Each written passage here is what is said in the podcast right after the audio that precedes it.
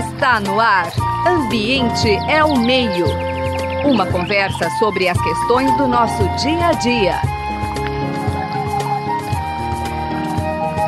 Ambiente é o meio. Boa tarde, ouvintes da Rádio USP. Estamos iniciando mais um programa Ambiente é o Meio.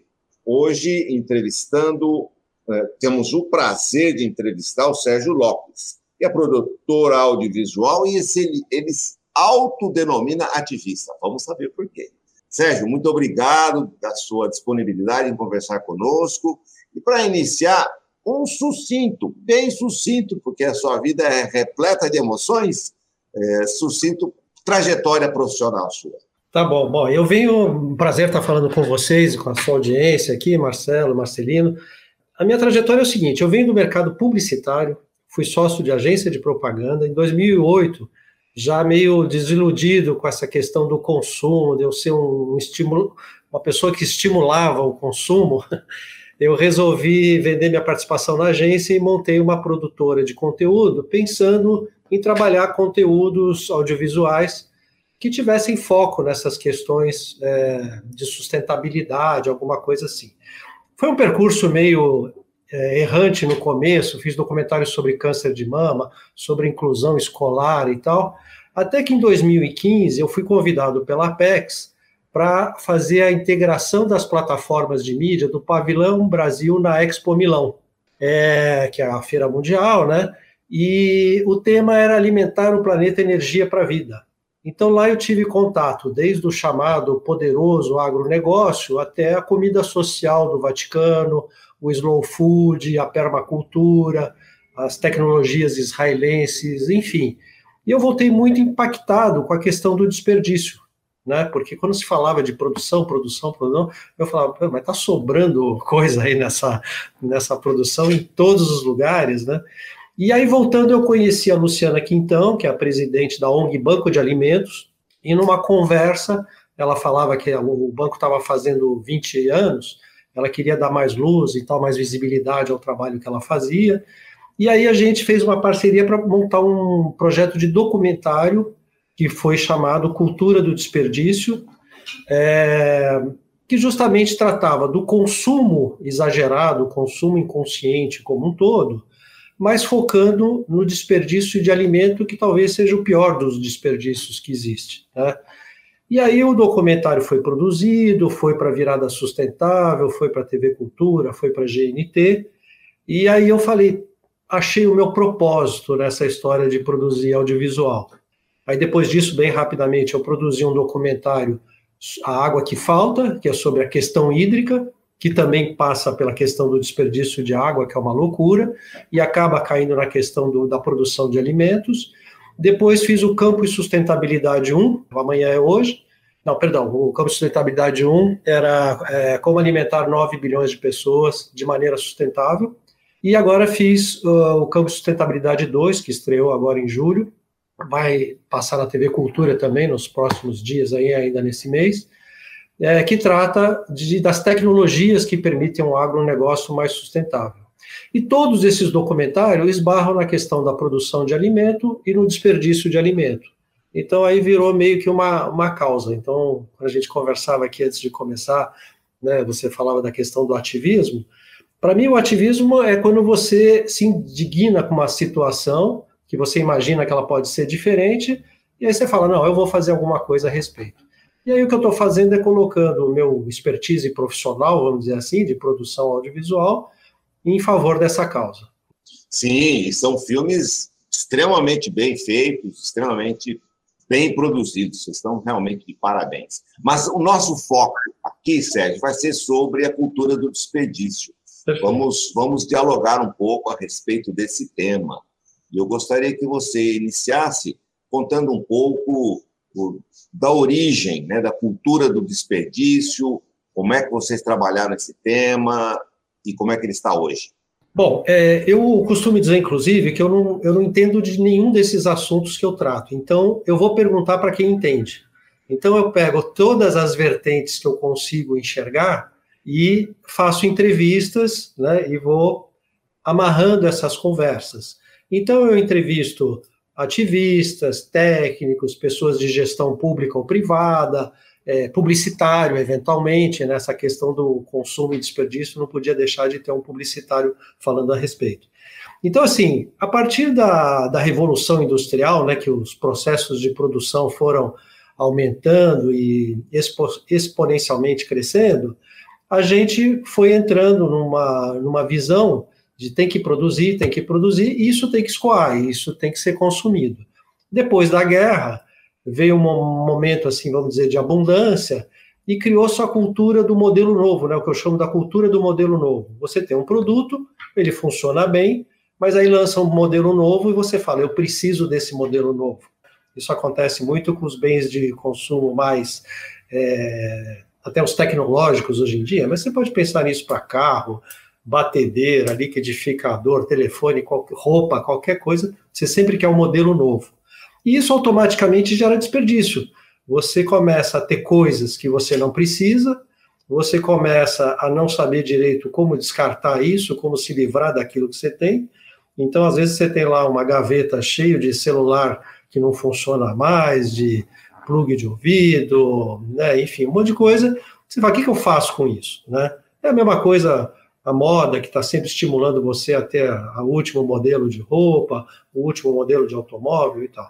Então, para mim, a cultura do desperdício é o resultado de uma abundância.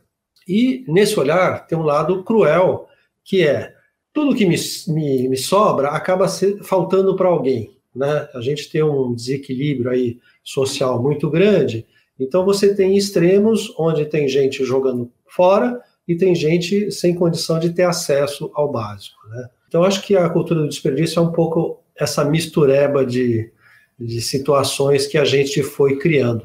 Sim, é, você coloca no livro e também nos, nos, documentários a respeito do tema por uma sociedade mais consciente. Uhum. Como é que. É, e, claro, nós estamos aqui para cutucar o Sérgio, né, Zé Marcelino? e como é que nós vamos ter uma cultura de mais consciente se o lema da sociedade é esse que você nos trouxe? Obsolescência programada, substituição, acúmulo, consumo como é que adquire consciência nesse meio? Olha, eu acho que a resposta está na natureza, né? Um dos, um dos entrevistados no documentário e que está no livro é o Eduardo Janetti, né? Que a gente falou, ah, vamos pegar por uma visão um pouco mais filosófica também dessa questão. E ele falou uma coisa que eu achei muito bonita, que é o seguinte: na natureza não existe o conceito de desperdício ou de exagero. Você olha para o céu, você vê aqueles bilhões de estrelas, você não acha que tem um exagero de estrela? Porque tudo tem uma função. A floresta amazônica, com aquele monte de folhas das árvores, você não fala, ah, tem folha demais aqui, né? Elas têm função. Então, quem introduz o conceito do desperdício é o homem, né? Quando ele começa a olhar para as coisas e imaginar que elas poderiam ser diferentes da forma como a natureza propôs. Então, por exemplo, a natureza propõe que os alimentos têm ciclos. Então você tem frutas que dão num determinado, uma determinada época, você tem legumes que dão em outra época e tal. E o ser humano inventa que, ah, eu gosto de morango, eu quero comer morango o ano inteiro. Então, para você comer morango o ano inteiro, você tem que botar agroquímico, você tem que botar fertilizante, você tem que artificialmente, quimicamente, fazer aquele produto existir o ano inteiro, sendo que a natureza não concorda com isso. Então, você luta contra a natureza. E aí você danifica o solo, danifica a água, vai danificando tudo que está em volta. E desperdiça, né? Porque também, de repente, a gente quer morango o ano inteiro e um dia você vira e fala: Ah, eu cheio de morango. E de repente ninguém mais está comendo morango e tem lá um excedente de produção porque a demanda estava alta. Então, assim, eu estou dando exemplos um pouco simplistas ou simplórios, mas eu acho que define bem o que eu acho a respeito. Não, sem dúvida.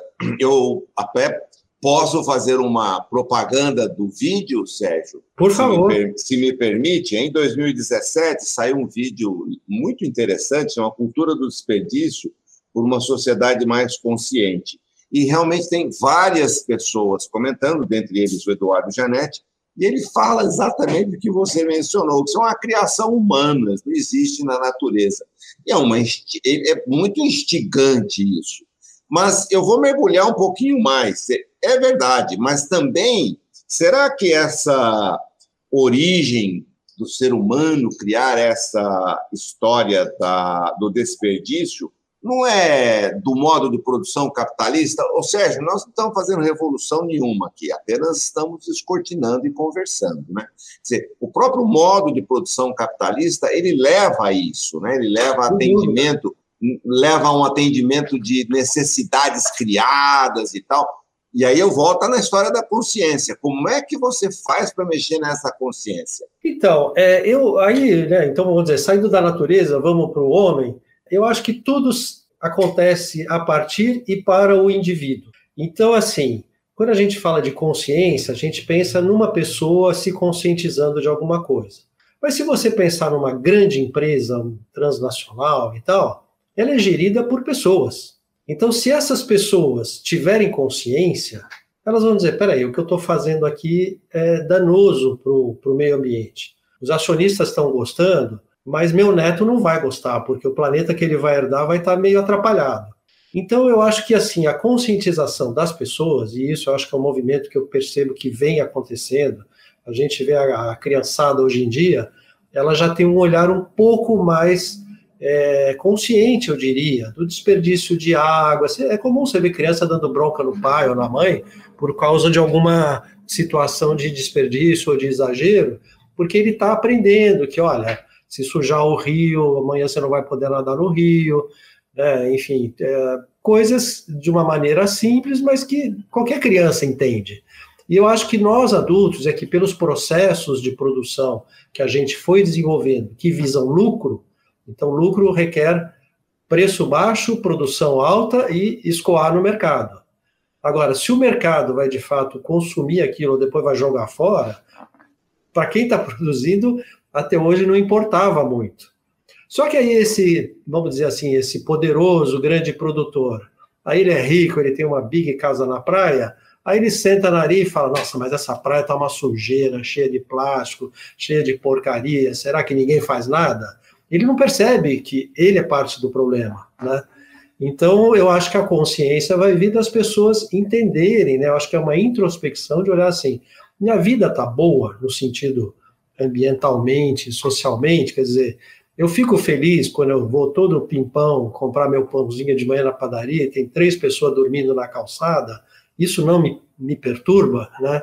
Então, eu acho que a, a consciência vai brotando na medida que você vai percebendo que a tua vida não está boa como aparentemente está. Porque existem esses fatores que vão te entristecendo, vão te preocupando. É, é uma maneira de entender. É, a gente vai falar assim que ela é prudoniana, utópica, né? no sentido de o, o, no sentido de tocar a razão mais do que o sentimento. E nesse sentido, uma pergunta a um publicitário: como você, claro, né?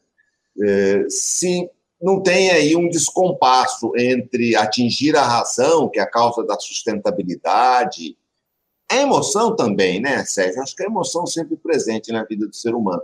Mas, fundamentalmente, o, o consumo, e aí você me corrija, por gentileza, ele trata do impulso, da emoção, da vaidade, como é que como é que eu trato essas coisas de maneira tão diferentes assim? Então, uma das coisas que foram ditas ao longo desses documentários, né, que assim a, a publicidade ela tem uma grande responsabilidade nisso, na medida de que ela trabalha em cima daquilo que te falta, não daquilo que te sobra. Então é assim, puxa, você não tem o um novo modelo? Ah, o seu vizinho já comprou um carro. Então ela, ela te torna infeliz é, pelo que você não tem. Então você se desespera para conseguir o que você tem. E aí você começa perdendo a razão, você se endivida, faz, compra um carro que você teoricamente não teria poder aquisitivo para ter, em 80 meses, né, você fica lá pagando aquela, aquele monte de lata, que não vale aquilo, ele, ele, tem aquele valor, mas não tem aquele preço, né? Então, uh, eu acho que a publicidade ela tem muita responsabilidade nisso. E aí, se, se me permite, eu vou falar um, de, uma, de um outro assunto que tem tudo a ver com isso. Nesse último documentário sobre sustentabilidade no campo, eu entrevistei até o Carlos Monteiro, um professor da USP, aí, colega de vocês. E ele falava dos ultraprocessados.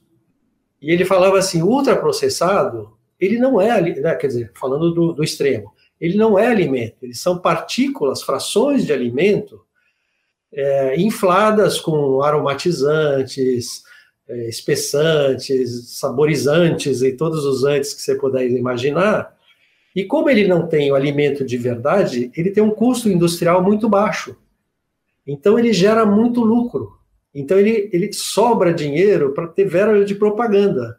Por isso você vê tanto quiosque de salgadinho na porta do metrô, esse tipo de coisa. Porque as pessoas falam, ah, eu estou com fome, eu vou comer um negócio desse. Ele não está se alimentando, ele está engrossando as estatísticas de obesidade e acha que é barato e mata a fome. E quem ganha com isso é a indústria, que está lá produzindo, produzindo uma coisa que faz mal para a saúde. Então aí que a gente volta para aquela questão da consciência. Poxa, o dono de uma grande indústria, eles têm acesso aos relatórios da, das instituições de saúde e sabe que aquilo faz mal. E ele continua produzindo porque ele está comprometido com os dividendos dos acionistas, esse tipo de coisa. Então, certamente, eu acho que a gente tem que ter uma transformação do modo como a gente enxerga, o modo como a gente vive, né? O que, que a gente pretende, né? Enfim. Não quero me estender muito, senão eu vou me entusiasmando e fico. Não, todos nós somos entusiasmados, Sérgio. Você tem todo o direito de ser. Ô, Sérgio, vamos mergulhar um pouquinho mais numa face assim bastante doída dessa história do desperdício e da desigualdade que você tão muito bem mencionou, que é a fome. É, a fome está absolutamente presente na realidade mundial, em específico no brasileiro. É, a fome existe de uma maneira acachapante para uma parcela significativa da população brasileira.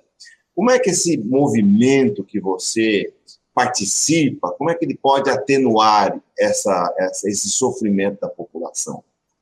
Bom, aí tem dois caminhos para essa resposta. Eu vou primeiro no original, que foi a parceria que eu fiz com a ONG Banco de Alimentos. Né? A ONG Banco de Alimentos é uma instituição da Luciana Quintão, que era uma, ela era economista, e ela indignada com essa questão da fome, ela resolveu puxar para si e foi atrás de ir em restaurante, pedir comida para dar para instituições, esse tipo de coisa.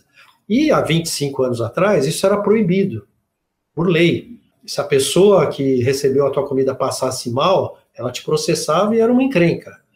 E ela falou: Olha, eu resolvi virar desobediente civil. Fala, como é que eu posso ver alguém catando comida no lixo e não fazer nada e ficar preocupada se a minha comida vai estar estragada? Bom, moral da história: vinte e tantos anos depois, ela hoje percorre boa parte do cinturão verde, pegando excedente de produção, é, restaurantes, uma série de, de instituições assim, e são assim são toneladas e toneladas de alimento que ela distribui por ano. E mesmo assim, a gente ouve toda hora que são 33 milhões de brasileiros passando fome nesse momento no país. Né? Então, esse é um aspecto, é mostrar essas iniciativas, a gente mostra diversas iniciativas, né? nesse próprio documentário a gente mostra uma cooperativa de recicladores que eles criam renda e dignidade a partir do teu lixo. Tudo que você joga fora, eles catam, reciclam, reprocessam e tal, e tem um trabalho, tem dignidade, levam um alimento para a família. Então, você vê né, o, o, a balança né, de dois lados, onde o que para você é lixo, para outros é fonte de renda. Então, eu acho que essa é uma questão. Uma outra questão, que passa por um outro aspecto, também no documentário sobre sustentabilidade no campo, apareceu um dado que eu não sabia. O setor de alimentos, ele movimenta 8 trilhões de dólares por ano no mundo. Se você considerar que 30% disso é desperdiçado, nós estamos falando em 2,4 trilhões de dólares jogados fora. Então não é um desperdício só de comida, é um desperdício econômico. Então, assim, então você fala, é, e, e, e, a pessoa que menciona isso, até é um cara que é, ele, tá, ele tem uma trajetória bem interessante, o Marcelo Brito, que ele foi da BAG e hoje ele tá, ele migrou para a ONU, para esse tipo, ele tem até um processo de cacau artesanal lá na Amazônia, mas ele, ele trabalha muito, ele está sempre nas COP, discutindo a questão de, de, sustentabilidade de alimentos. E o Marcelo fala isso, fala assim, como é que alguém tem coragem de falar em que precisa desmatar para produzir, se a gente está jogando 30% do que a gente produz fora, não era melhor investir em tecnologia para reaproveitar esse alimento para não desperdiçar esse alimento, né? Então, assim, é, além da consciência pessoal, a gente tem que ter uma visão de políticas públicas, de gestão dos, dos processos né, de uma cidade, de um país, onde se contemplem essas questões. Sem dúvida. É, você toca em assuntos essenciais e que daria uma boa prosa. O, o principal deles, e muito caro aqui para nós, é a sustentabilidade. Né? Ambiental, claro. Agora, a sustentabilidade está em todo lugar, né? mas nós estamos tratando da ambiental. E, nesse sentido, como é que a sustentabilidade ambiental e todas essas confusões que tem no mundo atual, como é que ela passa a ser algo necessário? Ela é necessária para uh, incentivar mudanças, para uh, estimular nova consciência e comportamento. Como é que você enxerga isso? É, Olha, a gente, a gente, passou por algumas coisas assim que dão pistas dessa tua pergunta, para a resposta dessa tua pergunta. A questão de produção de alimento, por exemplo, aí a gente foi caindo muito na questão da agricultura familiar, que tem uma, um espaço muito grande na, na balança comercial, mas que quando se fala de agro, todo mundo pensa em soja e boi, né? E, e, na verdade, teoricamente, a gente deveria estar falando de alimento, né? Porque a soja muitas vezes é produzida só para fazer ração para o boi, né? Não é, não é nem para ninguém comer. Né? Você, você, vai terceirizar o alimento da soja a hora que você comer a carne do boi, né? E todos os processos que você tem que ter para ter gado, e não tem intensificação, então você tem esses pastos degradados, essa coisa toda. Mas a gente começou a ver muito a questão da agricultura familiar, da agrofloresta, né, da integração lavoura, pecuária, floresta, e processos que às vezes não é nem tecnologia, é técnica, né, que às vezes são técnicas milenares até, de rotação e tal, para você não esgotar o solo, esse tipo de coisa não, não, contaminar as águas, não esgotar as águas, enfim. Então, eu acho que a sustentabilidade vem também de uma visão mais contemporânea da produção de alimentos, é, no sentido de, olha, aquilo que a gente fez até os anos 70, né, na época da Revolução Verde e tal, não serve mais, né? O, até o Gerd Sparovec, que a gente entrevistou num desses documentários, ele fala que as, as, as fronteiras planetárias estão chegando, né? A gente está tá no limite ali. Se a gente continuar expandindo, não vai ter para onde ir. Então, eu acho que a sustentabilidade está a gente entender quais são os recursos que a gente tem, que eles é, podem ser renováveis, mas não são infinitos, se, se for um pensamento de extração, de, né, de extrativismo puro, é, e a gente repensar como que a gente faz isso. É, uma das dos entrevistados que a gente teve recentemente era de uma da chamada horta urbana, né? Que é uma horta que tem aqui na Vila Madalena, Fazenda Cubo, chama, que ele tem lá um galpão é, com vários andares de, de, hortaliças e tal, é hidroponia, então não tem agroquímico e tal, não sei o quê.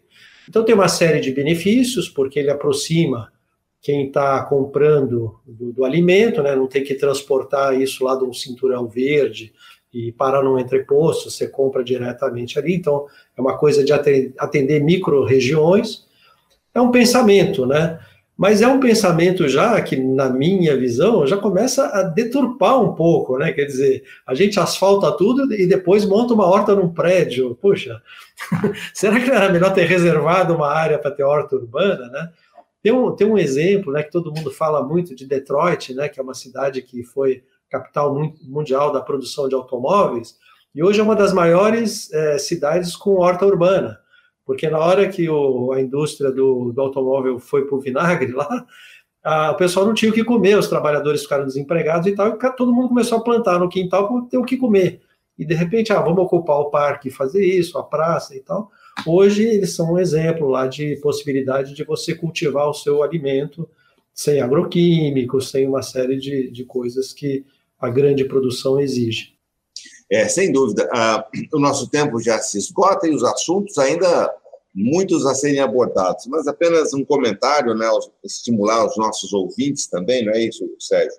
Lembrando que o, o, o chamado agronegócio é da Boyd, é do boi e da soja, e da exploração de matéria é, natural, né? floresta queimada, etc. A produção alimentar é destinada à agricultura familiar e assentamentos. Né? Essa aqui, pessoal que, que dá o prato, o feijão para a gente. Sérgio, como é que eu reformo? Última pergunta, você tem que ser sintético, senão o Zé Marcelino corta a gente já já aqui.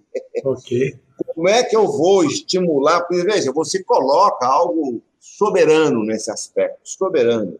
E é reformar um pouco esse sistema, trazer à baila bastante solidariedade e até em substituição essa individualidade. Né? Você, puxa, por que, que eu vou jogar todo o meu lixo no lixo se isso é fonte de vida, mais do que de renda, para tantas pessoas? Como é que eu faço isso? Você que é um publicitário, né? Como é que eu posso retomar esse assunto assim? Enfim, torcer ele, né? Então, aí eu acho que além da consciência, né? Dizem que o ser humano aprende pelo amor ou pela dor, né? Então, assim, eu acho que políticas públicas deviam exigir, por exemplo, você tem uma fábrica de algum alimento, esse alimento tem a embalagem, uma parte da verba que você usa para dizer compre este produto tem que ser destinada para dizer o que, que você faz com aquela embalagem a hora que você consumiu o produto. Porque senão eu estou aqui vendendo o meu produto e a embalagem passa a ser um, pro, um, problema do consumidor. Então, esse consumidor ele vai ter dificuldade em adquirir consciência se ele não tiver um estímulo, pelo menos parecido com o estímulo que ele teve para comprar. Então, eu acho que o trabalho da comunicação nesse, nessa área tem muito a crescer e, e pode ter um papel muito importante na conscientização das pessoas. Eu, modestamente, com os meus documentários, procuro mostrar um pouquinho disso para as pessoas, além do que a gente aborda. Você pode ser modesto, mas as produções que você participa são excelentes e sensacionais, Sérgio. Bom, o, nosso tempo se esgotou. É, você terá ainda oportunidade para destacar algo que nós não conversamos sobre isso, mas uh, eu quero destacar bastante a sua participação, agradecer muito, Sérgio, eu uh, a sua disponibilidade de conversar conosco. E antes de te passar a palavra, eu quero agradecer muito também ao Gabriel Soares, os trabalhos técnicos, a produção da Soiane Azenha e ao meu parceiro, Zé Marcelino, aliado, né, mais do que parceiro. Uh, Sérgio, as suas últimas palavras e agradeço mais uma vez muito a sua participação. Tá bom. Dentro desse conceito de não desperdiçar, eu olhando para os HDs aqui de produção da produtora, falei que desperdício esse material aqui dentro. Então a gente montou um portal, que eu vou permitir fazer um merchan aqui, econosco.com.br. Se você acessar econosco.com.br, você tem lá, toda segunda-feira tem um artigo no blog e tem muito das nossas produções no formato de pílulas, vídeos curtos. A gente tem canal no YouTube, tem Facebook, Instagram, Twitter. Então, é conosco.com.br, vocês podem ver bastante do que a gente vem produzindo e conversando com outras pessoas, novos projetos e esse tipo de coisa. Mais uma vez, muito obrigado, Sérgio. Eu é que agradeço, viu? Parabéns aí pelo trabalho de vocês também. Você acabou de ouvir Ambiente é o Meio. Produção e apresentação: José Marcelino e Marcelo Pereira. Música tema: Evandro Navarro. Sonoplastia: Mariovaldo Avelino. Ouça também este e outros programas em www.ribeirão.usp.br.